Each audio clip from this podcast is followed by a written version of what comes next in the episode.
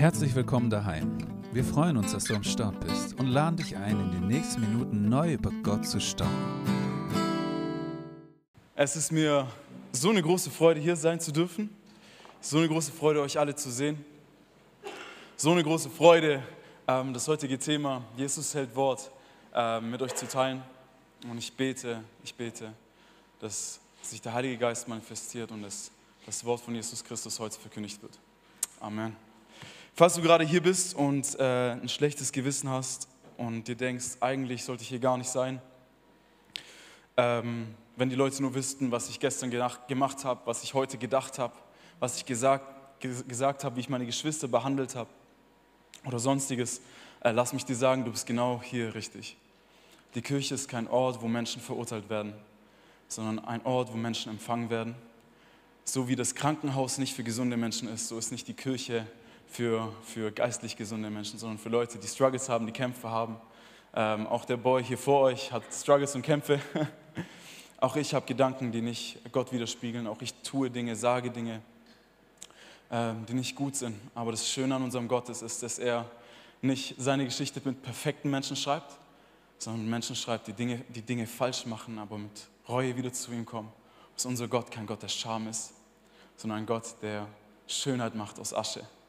Deswegen, egal wie du dich gerade jetzt hier fühlst, egal was du denkst, egal was du machst oder getan hast, egal wie deine Google-Suchleiste aussieht ähm, und dein, dein Suchverlauf, du bist hier genau richtig. Es gibt keinen Grund, ein schlechtes Gewissen zu haben. Jesus nimmt dich an. Jesus hat dich lieb. Er hat jedes Haar auf deinem Haupt gezählt. Ich weiß nicht, wenn du sagst, ey, meine Mutter liebt mich, mein Vater liebt mich, meine Freundin, mein Freund, mein Ehemann, meine Ehefrau liebt mich, ich glaube, sie lieben dich niemals so sehr, dass sie anfangen würden, deine Haare auf dem Haupt zu zählen. Ich glaube, das ist ziemlich komisch auch.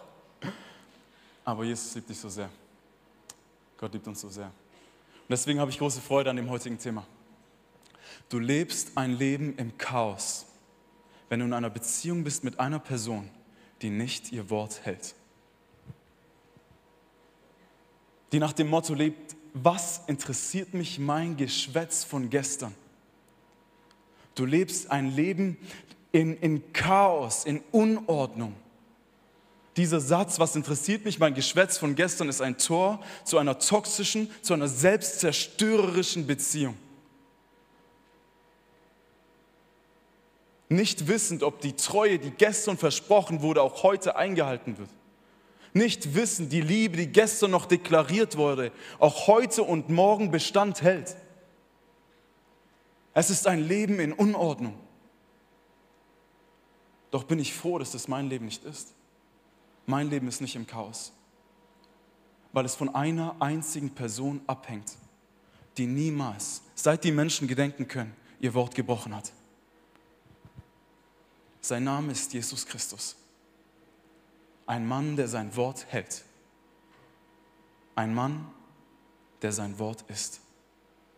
Himmel und Erde werden vergehen, aber meine Worte werden bleiben.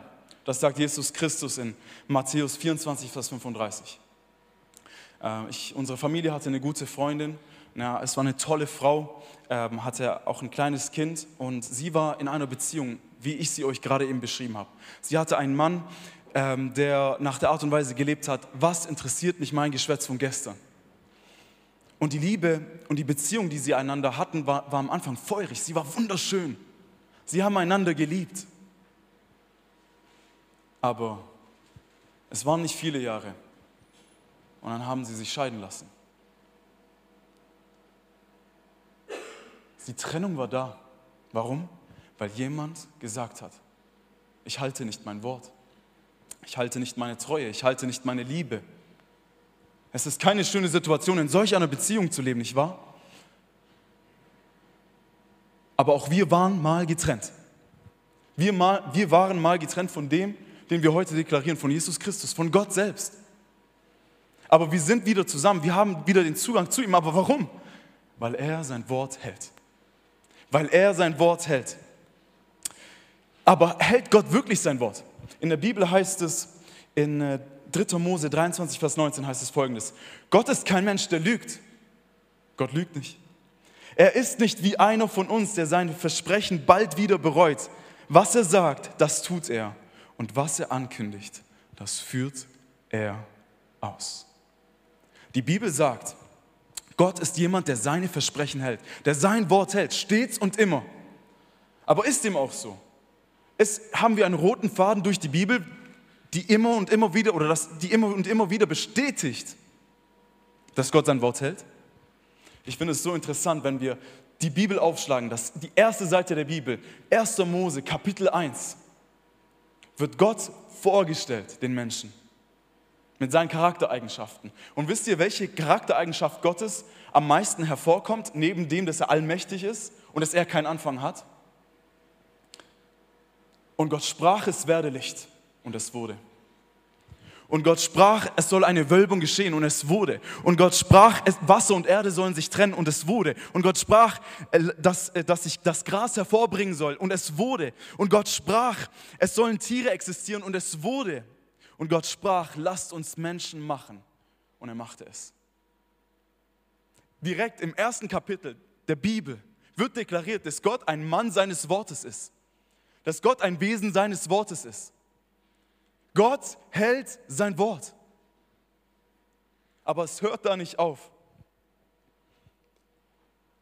Doch was zerstörte die Gemeinschaft zwischen ihm, der, der sein Wort hält, und uns? In Genesis 3, Vers 1 heißt es, und die Schlange sprach, hat Gott wirklich gesagt, von allen Bäumen des Gartens darfst du nicht essen? Das, das finde ich so herrlich. Wir haben auf der einen Seite jemanden, der alles gemacht hat, die personifizierte Liebe, der, der Gott kennt, der, der Gott liebt, Gott selbst, in Gemeinschaft zu sich selbst. Und dann auf der anderen Seite haben wir die Schlange, der Feind, der die Gemeinschaft zwischen Mensch und Gott brechen möchte. Aber während Gott jemand ist, der sein Wort hält, ist die Schlange das völlige Gegenteil. Die, die Schlange sagt, hat Gott wirklich gesagt?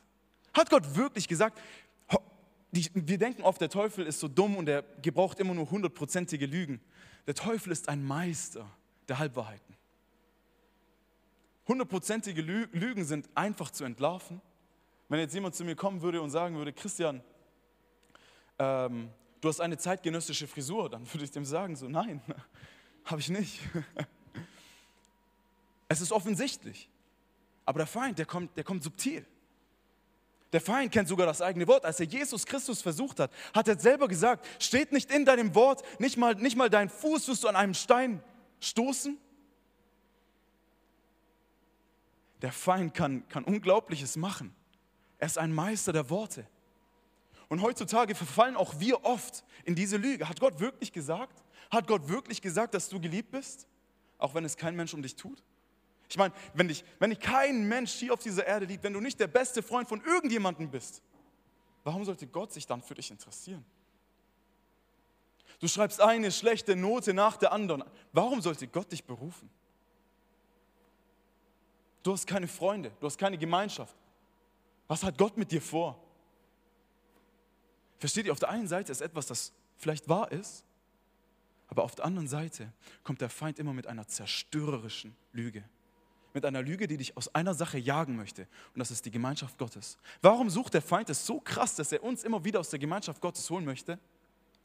Weil wir für die Gemeinschaft Gottes gemacht sind. Es ist unser Zuhause. Jeder von uns hat ein Zuhause, so Gott will, hoffe ich mal. Ähm, ein Ort, an dem man gerne schläft, ein Ort, an dem man gerne auf die Toilette geht. Ein Zuhause, wo man sich wohlfühlen kann, wo man angreifbar ist, wo es, wo es Menschen gibt, die so mehr oder weniger alle deine Geheimnisse kennen und du bist trotzdem behütet. Es ist wichtig für uns Menschen, dass wir ein Zuhause haben. Als in Syrien und in der Türkei das, das Erdbeben war, ähm, war viel Leid und viel Schmerz bei den Menschen. Und es wurden verschiedene Menschen interviewt und einer hat gesagt, ich habe mein Zuhause verloren. Er hat da nicht gesprochen von ein paar Steinen. Er hat, er, hat, er hat von einem Ort gesprochen, der so viel mehr ist als ein Dach. Ein Zuhause ist mehr als ein Haus. Und wir brauchen ein Zuhause. Für unseren Körper sowieso, aber erst recht für unseren Geist. Dann da ist die Gesundheit, da ist Gesundheit. Wenn du eine herrliche Beziehung zu einem anderen Menschen haben möchtest, dann ist der, der beste Weg dafür, dass du in der Gemeinschaft Gottes bist. Warum? Weil das erste Ehepaar, das jemals existiert hat, war wo? Im Garten Eden, in der Gemeinschaft mit Gott. Das heißt, der Feind sucht dich immer und immer und immer wieder mit Halbwahrheiten aus der Gemeinschaft Gottes zu jagen, weil er dir kein schönes Leben garantieren möchte. Im Gegenteil, er möchte dir ein Leben in Schande garantieren, in Scham, in Reue, in all diesen Dingen. Und so ist der Mensch gefallen. Der Mensch ist gefallen, weil der Feind gesagt hat, ey, ihr werdet sein wie Gott, ihr, ihr werdet nicht sterben. Ein Wort, das nicht gestimmt hat. Und der, und der Mensch kam aus dieser Gemeinschaft heraus.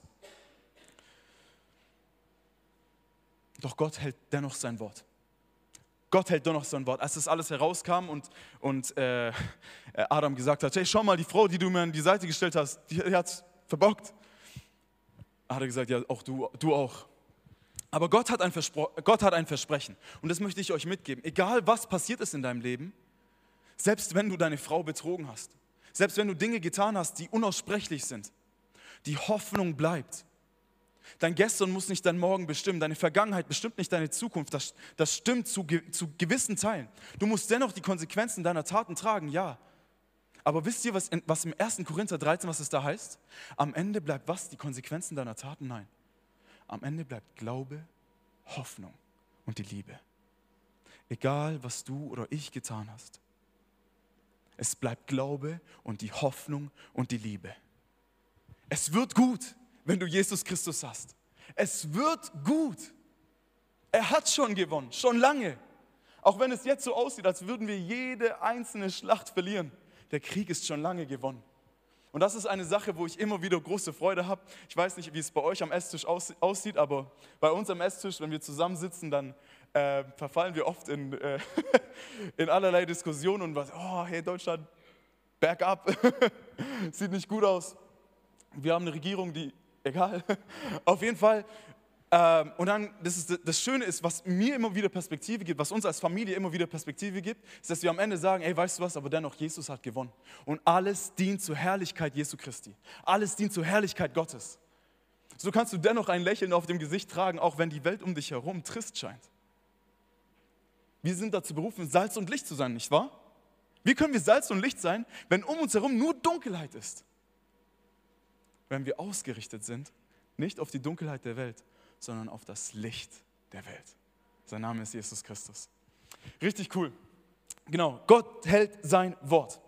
Aber neben dem, dass er, dass er am Ende gesagt hat zu Adam und Eva, ähm, zu Eva hat er gesagt, zwischen dir und der Schlange soll eine Feindschaft sein dein, dein Nachkomme soll auf das Haupt der Schlange treten und die Schlange wird dich in die Ferse beißen.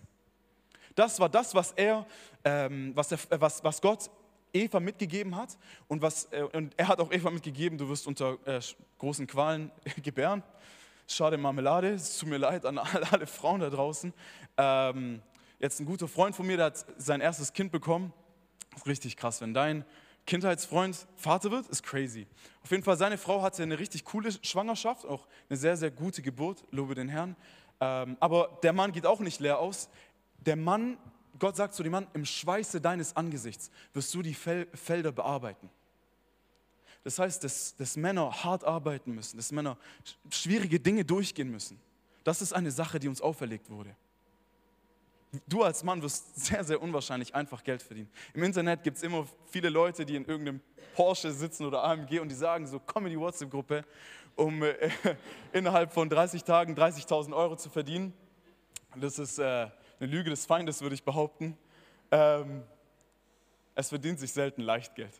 Außer wenn du äh, gestern nicht auf den VfB getippt hast. Aber das ist nochmal eine andere Thematik. Ähm, Genau, neben dem, dass Gott wie immer und immer wieder Bünde macht mit Menschen, Bünde macht und Versprechen macht mit Menschen, hat er noch eine weitere Sache, die sich von Genesis bis hin zur Offenbarung durchzieht. Gott gibt was? Prophetien. Was ist eine Prophetie? Prophetie ist etwas, das Wahrheit verkündet. Und häufig auch etwas, was die Zukunft voraussagt. In der Bibel haben wir 6408 Verse, die die Zukunft voraussagen. Von diesen 6408 Versen wurden bisher über 3200 erfüllt. Und die restlichen Verse, die noch nicht erfüllt sind, sind allesamt Verse, die sich auf Eigen Ereignisse beziehen, die in der Zukunft ausstehen. Das heißt, 100% der Prophetien, 100% der Verse, die die Zukunft voraussagen, wurden getroffen. Das gibt es in keinem anderen Buch der Menschheitsgeschichte.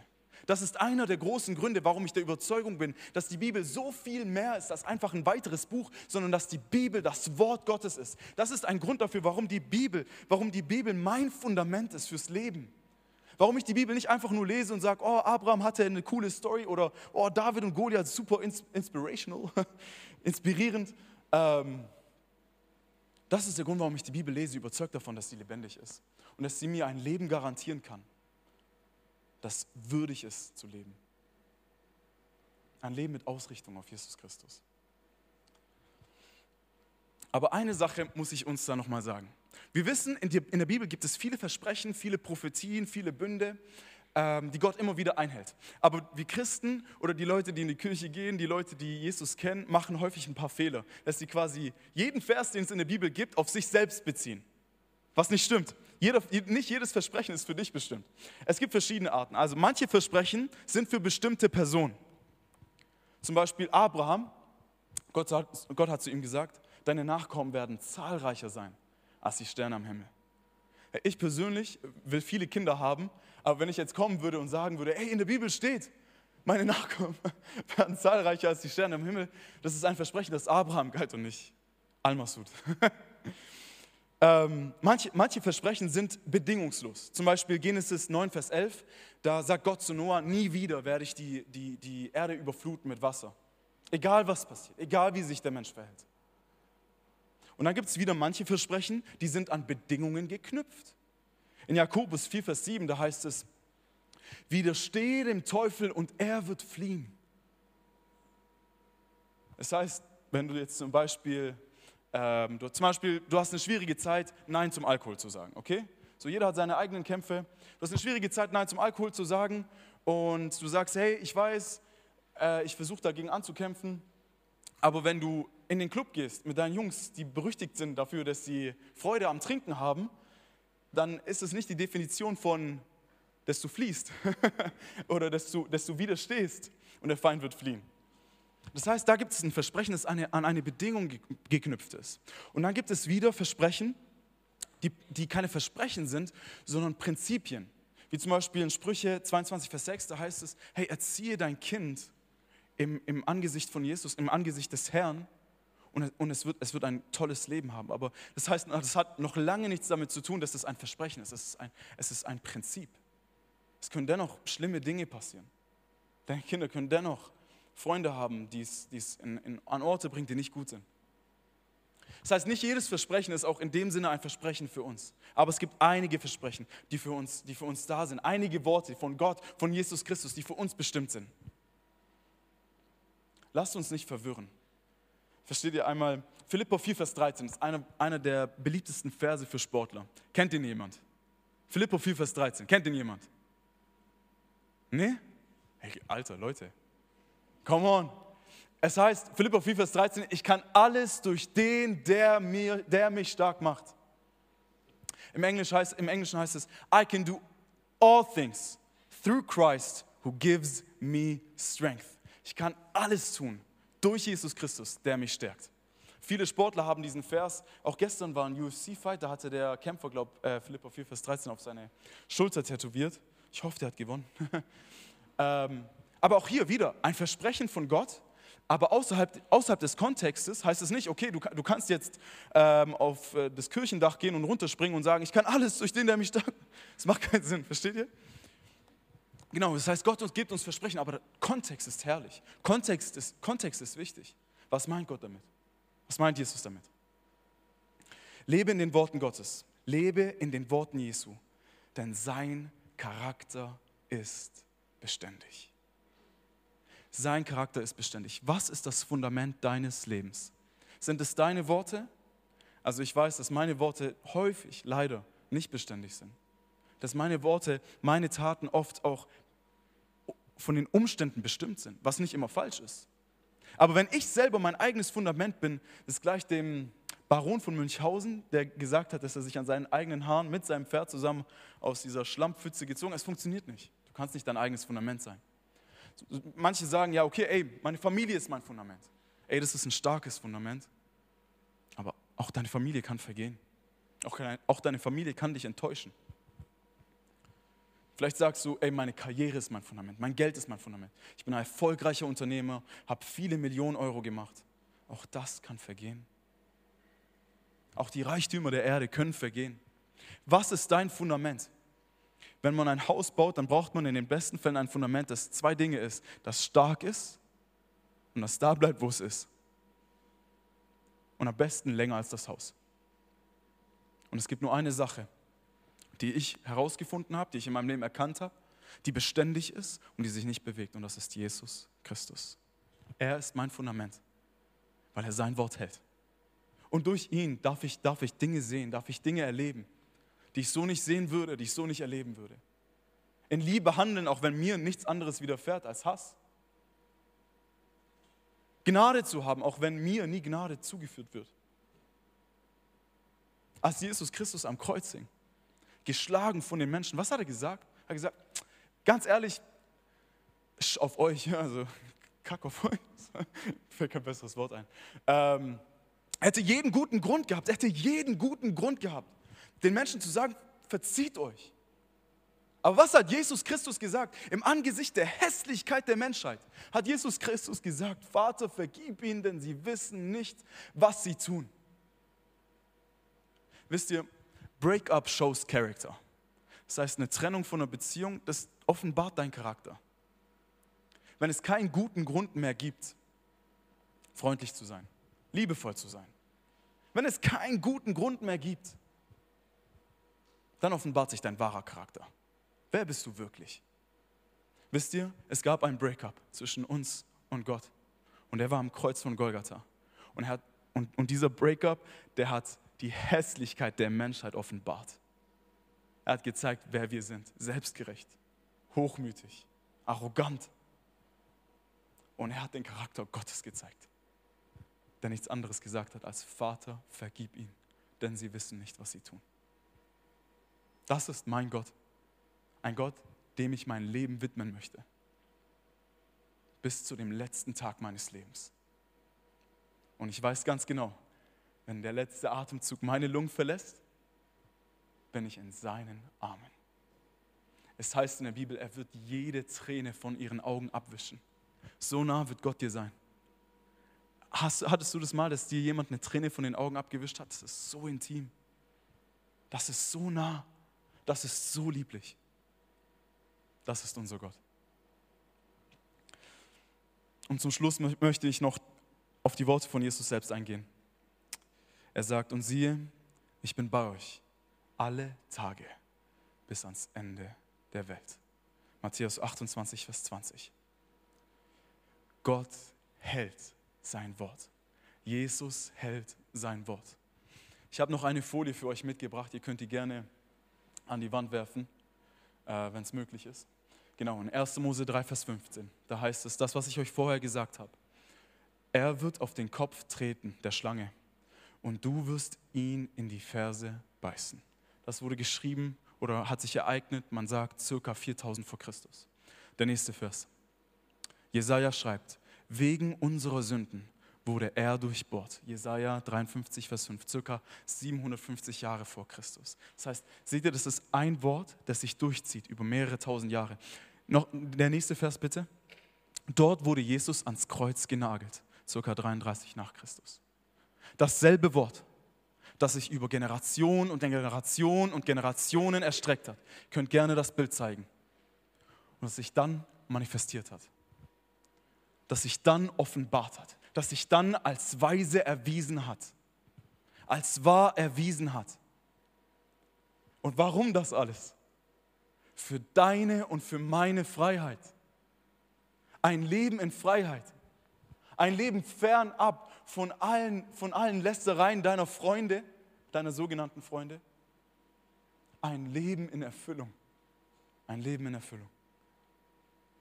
Jesus sagt bis an das Ende der Welt werde ich bei euch sein. Aber bist du bei ihm? Bist du danach bestrebt, bei ihm zu sein? Oder bist du danach bestrebt, alle anderen Dinge zu tun? Paulus schreibt, und damit möchte ich schließen,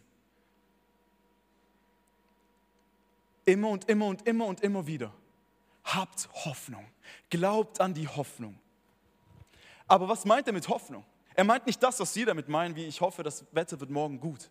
Wenn die Bibel von Hoffnung schreibt, dann schreibt sie immer von der Gewissheit, dass Gott sein Wort hält. Es ist die Hoffnung in die Gewissheit, dass es so kommen wird.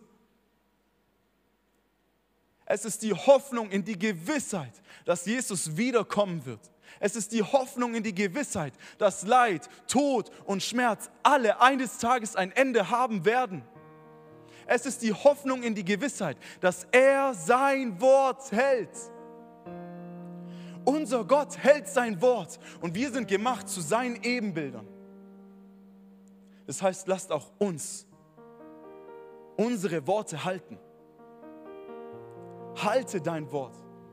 Sei jemand, dessen Ja ein Ja ist und dessen Nein ein Nein ist. Auch ich muss darin noch lernen. Aber du wirst ein Mensch sein, auf den andere Menschen bauen können. Du wirst ein Leiter sein können, ein Führer sein können. In dem Sinne, dass du Leute an Orte bringst, wofür sie gemacht sind. Dass du Leben schenken kannst und Perspektive schenken kannst. Auch wenn du es vielleicht selber gerade keine hast. Das ist unser Gott. Ich möchte euch gerne einladen, aufzustehen und mit mir ins Gebet zu gehen. Jesus, ich danke dir. Ich danke dir so sehr, dass du jemand bist, der sein Wort hält. Und nicht nur in den 30 Jahren, in denen du hier warst, sondern von Anbeginn an. Ich danke dir, Jesus, dass du dein Wort hältst. Ich danke dir, Jesus, dass du uns nah bist. Ich danke dir, dass du uns kennst, dass du uns siehst, dass du uns liebst. Lass uns bei dir sein, so wie du bei uns bist. Lass uns erkennen, wer du bist, Jesus, auf dass wir erkennen, wer wir sind in dir. Lass uns erkennen, dass der Glaube an dich so viel mehr ist als Regeln einhalten, als eine Weltanschauung, sondern der Glauben an dich ist eine lebensverändernde Beziehung. In deinem mächtigen Namen, Jesus Christus. Amen.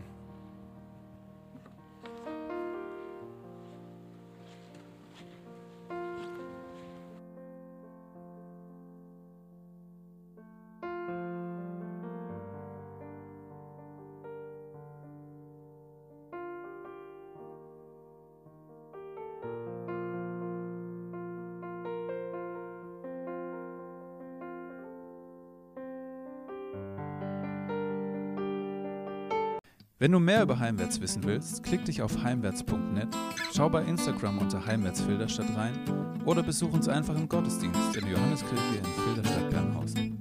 Guck doch mal rein.